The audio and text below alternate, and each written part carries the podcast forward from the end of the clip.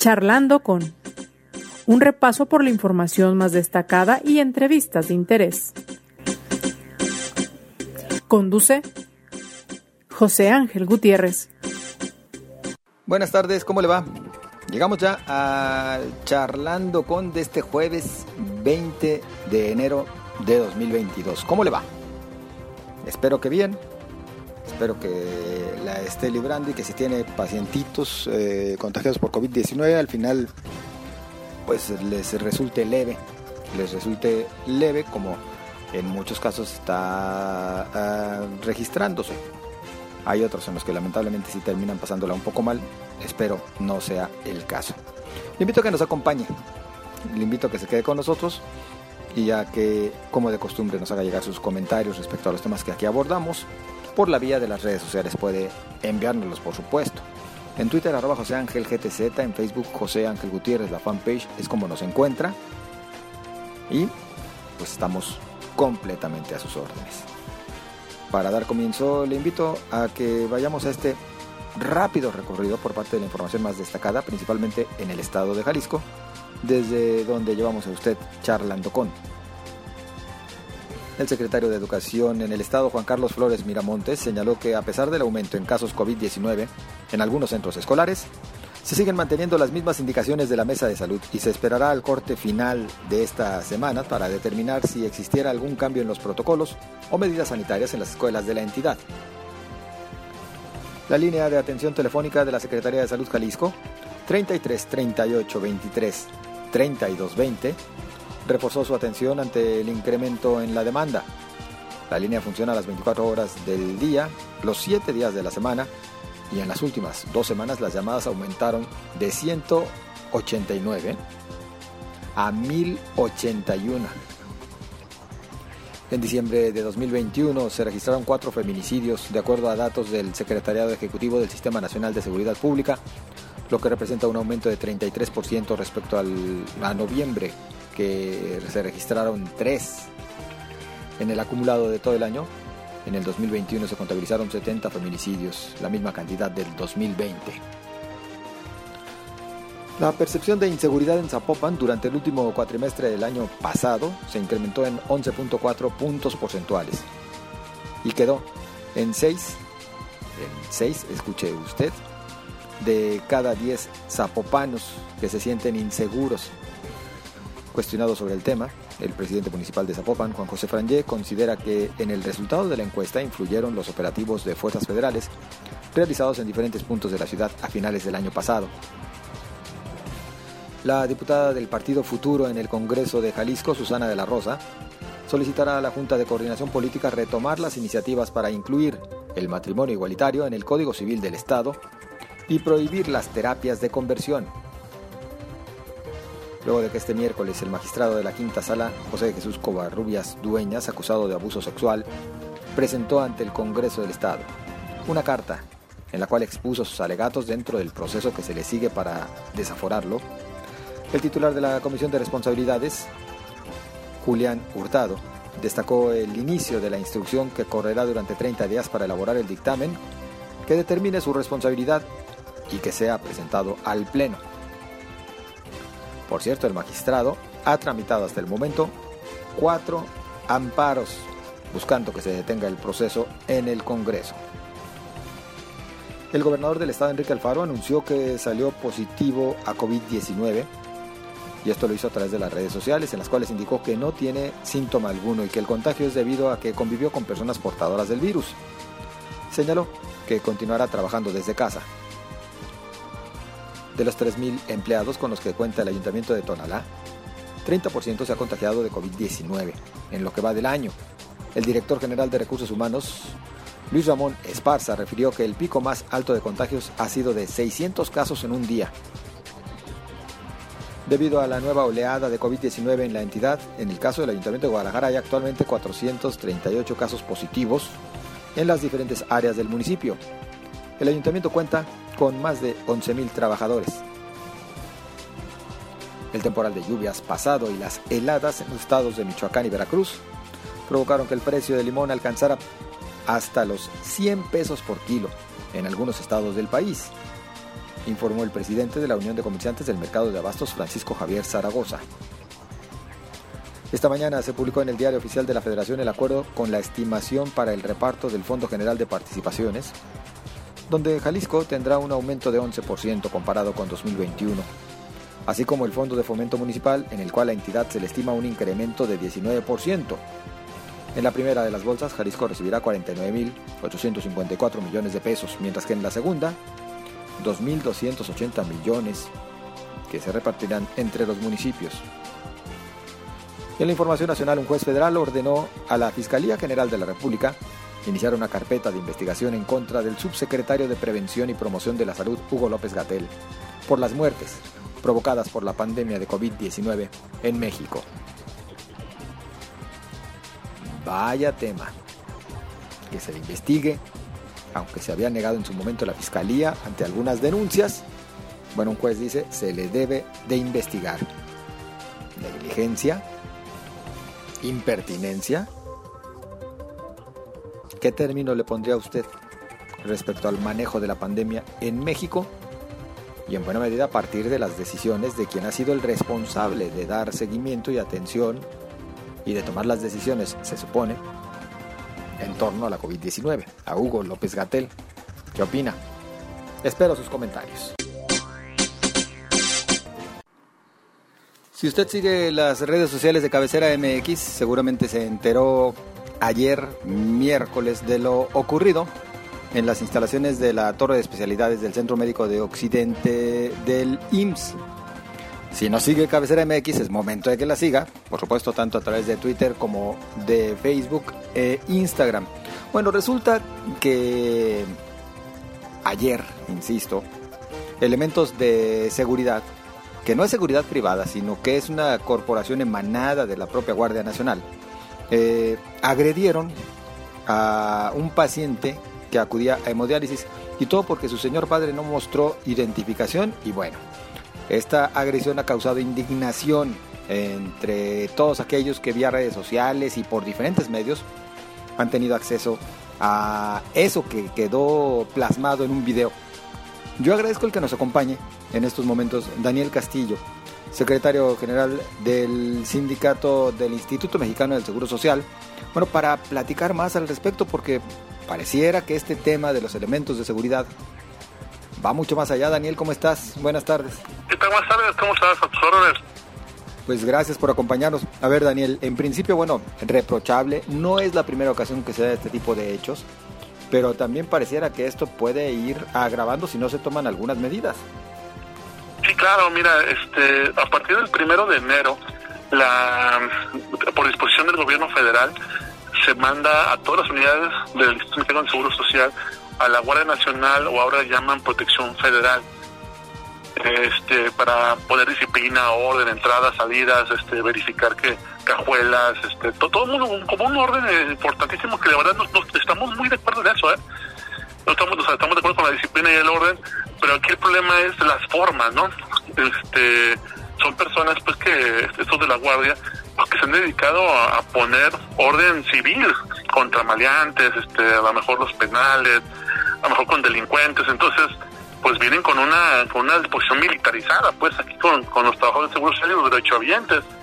Este fue el caso, pues bien, bien, bien lo comentas, este, este derechohabiente llega con una, no llega sin, sin identificación, la verdad, el, el derechohabiente, pues, o sea, es un paciente renal que venía a una hemodiálisis, iba tarde, iba tarde él, entonces iba con la premura de meterse y, porque si no lo va a perder y pues ahí está jugando también la vida él, ¿eh?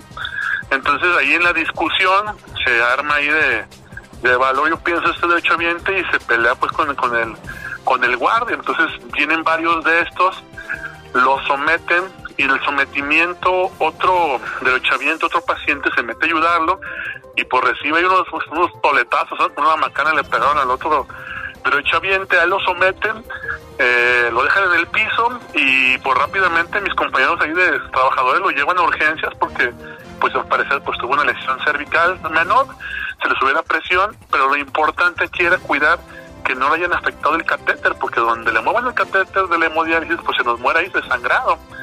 Y esto resulta más que nada, digo, no, no, no, no quiero eh, justificar a los militares, sino que simplemente debemos ir a la raíz. O sea, cada régimen o pelotón que llega a una unidad, el responsable de ellos es el propio director de esta unidad. Entonces, en este caso, el director es el doctor Hugo, que es el, director de la de especialidades, él tiene el poder o el control de todo lo que sucede dentro de. Entonces, lo que hace él es delegar la, la, responsabilidad y se le atañe la responsabilidad de la seguridad a un elemento este llamado eh, este Abundis, este Antonio Abundis, que es el jefe de servicios generales y que es una persona que durante tiempo ha tenido este reclamos de otros trabajadores de ser muy prepotente. Entonces imagínate una persona con este perfil psicológico de ser prepotente ahora al mando de la seguridad militar en un hospital, pues imagínate, eso es lo que está sucediendo ahora, ¿no? Esos ataques y demás. Oye, Daniel, eh, lo también lamentable es que este video que se viralizó, pues también nos hizo notar algo que tal vez no habíamos caído en cuenta eh, que yo recuerde, nunca en este tipo de instalaciones había guardia armada. Es decir, siempre estaban desarmados y ahora vimos hasta armas largas. Sí, claro, este, la Guardia Nacional sí que la mandan con todo el equipamiento, como si fuera hasta una penal o o en algún reclusorio, pues, y a tratar con delincuentes. Pues no, aquí son trabajadores, son profesionales. Y la pena, bien lo dices, es que eh, con todo con todo el armamento y aparte el carácter que tienen ellos, pues son los que están tratando con los derechohabientes, con los jaliscienses aquí en el instituto. Entonces ustedes ya han tenido otras quejas, tanto por parte del personal sindicalizado del Seguro Social como de usuarios, por el trato que reciben de parte de los vigilantes, en buena medida ahora nos dices tú, motivados por lo que se les instruye por parte del jefe de la Oficina de Servicios Generales. Hace 10 días yo me reuní con el director y con los directivos aquí de todas especialidades a hablar sobre el mismo tema, porque mis compañeros, no nada más en la TOR, sino en, en todos los demás hospitales, se quejaban del maltrato de ellos. O sea, nosotros no estamos, como dije, no, estamos este, obsesionando que nos revisen las cosas o las cajuelas o los bolsos, ¿no? Sino el trato como se corresponden hacia ellos, que les gritan, los ofenden. Entonces yo fui a hablar sobre eso y miren, no, no pasaron más de dos semanas cuando está sucediendo lo que, lo que fui a prevenir con el director. ¿Qué es lo que están pidiendo ahora? Eh, en particular, si es que van a tener nuevo acercamiento con el doctor Hugo Ricardo Hernández García, con el, que es el director de esta unidad médica de especialidades, ¿qué es lo que ahora le piden o exigen? De, entrada vamos a formar una comisión de seguridad de parte del sindicato y que le integren sus directivos del Hospital de Especialidades es hacer un reglamento o hacer un protocolo de acción que deben de tener cuando vienen estos casos. ¿Qué hacer? O sea, no puedes tú, por una falta administrativa, golpear a alguien o someterlo como un delincuente de entrada. Segundo, este, queremos que se tomen las necesidades necesarias, que se castigue al responsable del mando pues, de esta seguridad que está dentro, dentro del mismo instituto y que ponga orden. No podemos poner a alguien en esos lugares que no tengan la capacidad, el conocimiento de cómo manejar una fuerza tan enorme dentro de la institución administrativa.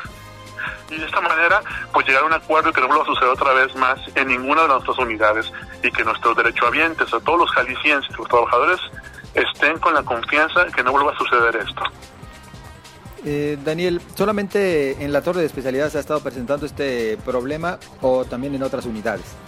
De este tipo como el de ayer nada más tenemos conocimiento en la torre de especialidades hasta ahorita, pero del maltrato en casi todas. Y, no son todos los, guardias, no son todos los de seguridad, son algunos, pero que no están ahí al pendiente de ellos de cómo debe tratar a los trabajadores o a los derechohabientes. Bueno, pues esperemos que sí se tomen cartas. Hubo después una ficha informativa por parte del propio Instituto Mexicano del Seguro Social. Dicen que van a, deslindar responsabilidades y que van a revisar eh, protocolos. Ya en esta revisión de protocolos también ustedes van a entrarle como sindicato. Ya vamos a ir digo, nuestra propuesta central, porque ya no es nada más de una parte, debe ser las dos partes, debe entender que todo acuerdo debe ser bilateral. De acuerdo en que continúe llevándose la eh, vigilancia por parte de estos elementos, porque son elementos militarizados, vaya. Sí, claro, este, muchos de ellos son de la Guardia Nacional, otros son de lo que era la Policía Federal y que ahora están haciendo estas funciones. ¿Están de acuerdo ustedes en que continúen ellos ahí? Estamos de acuerdo porque llevan un orden, una disciplina, estamos de acuerdo en todo, excepto solamente en el trato, en la manera de manejar las formas, eso es muy importante. Daniel, aprovecharía para preguntar, a propósito de que estamos en esta nueva ola de contagios, algunos dicen la cuarta, otros todavía la definen como tercera, en fin, el caso está en que pareciera que ya como variante predominante se encuentra Omicron, pero es altamente contagioso.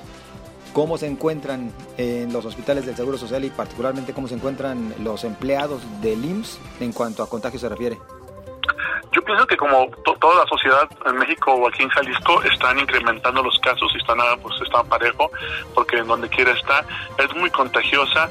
Lo bueno de esto es que hasta ahorita no ha, no ha sido necesario aumentar el camas de las camas COVID, mucho menos pues las terapias intensivas, pero donde sí estamos yendo pues siendo poco a poco abarrotados son las en las clínicas que son las primeras instancias de recibir a los posibles contagiados.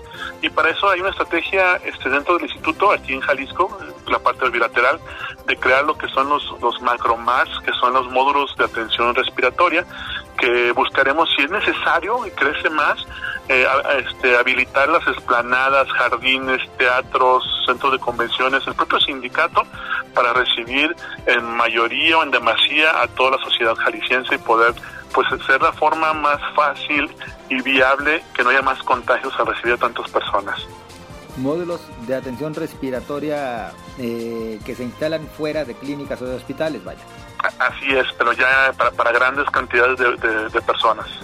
¿Cuántos hay actualmente?